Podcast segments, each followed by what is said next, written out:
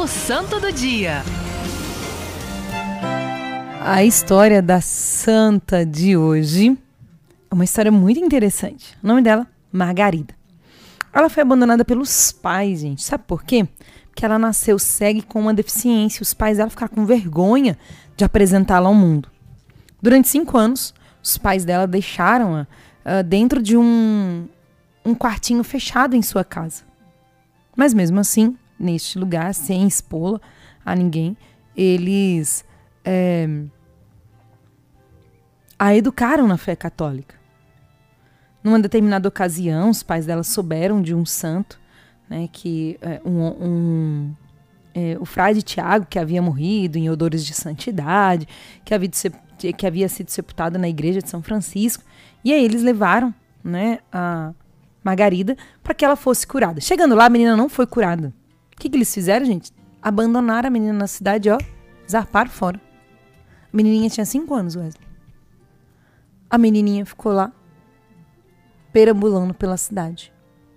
Algumas irmãs de caridade a acolheram na sua casa e ela já tinha um espírito penitente.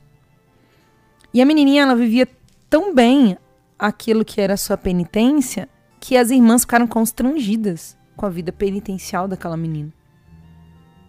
E não mais, né, ficaram incomodadas com aquela vida. E também a abandonaram. Foi então, mandaram embora, né? Foi então que um casal, Grígia e Venturiuno, a adotaram. Eles já tinham dois filhos. A adotaram e ela vivia num cômodo da sua casa, com as práticas de oração, com as mortificações, com os jejuns. E uma menina dotada de dons espirituais. Ajudou na educação dos filhos, também ali na ordem, é, nos membros leigos da ordem dos penitentes. Ela era aquela que sabia que pelos homens, pelos pais, ela havia sido abandonada, mas não por Deus. E mesmo ela, com a sua deficiência e sua cegueira, não deixou de buscar a vontade de Deus. Veio a falecer com 33 anos Sofreu muito, muito, muito, muito, muito, muito. Porém, não parou nos seus traumas. Fez desses traumas um trampolim para a vida de santidade. Em 2021, o ano passado, dia 24 de abril, o Papa Francisco usou o procedimento denominado canonização equipolente, que é a mesma coisa que canonização equivalente, porque toda canonização ela necessita de dois milagres.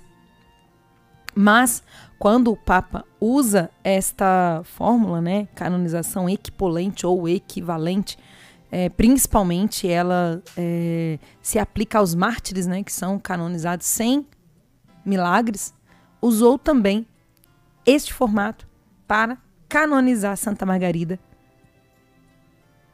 E a partir de então, ela é reconhecida e nós pedimos a intercessão desta menina que foi abandonada, que não tinha muitas coisas que a favorecessem. Mas ela não parou nisso. Para responder à vocação, quais são os obstáculos que nós precisamos vencer? Ou quais são os obstáculos que nem existem e a gente os cria? Peçamos a intercessão de Santa Margarida para que, na nossa meta de busca pela vida de santidade, nós não estacionemos em nenhuma dificuldade, sejam elas internas ou externas. Santa Margarida, rogai por nós.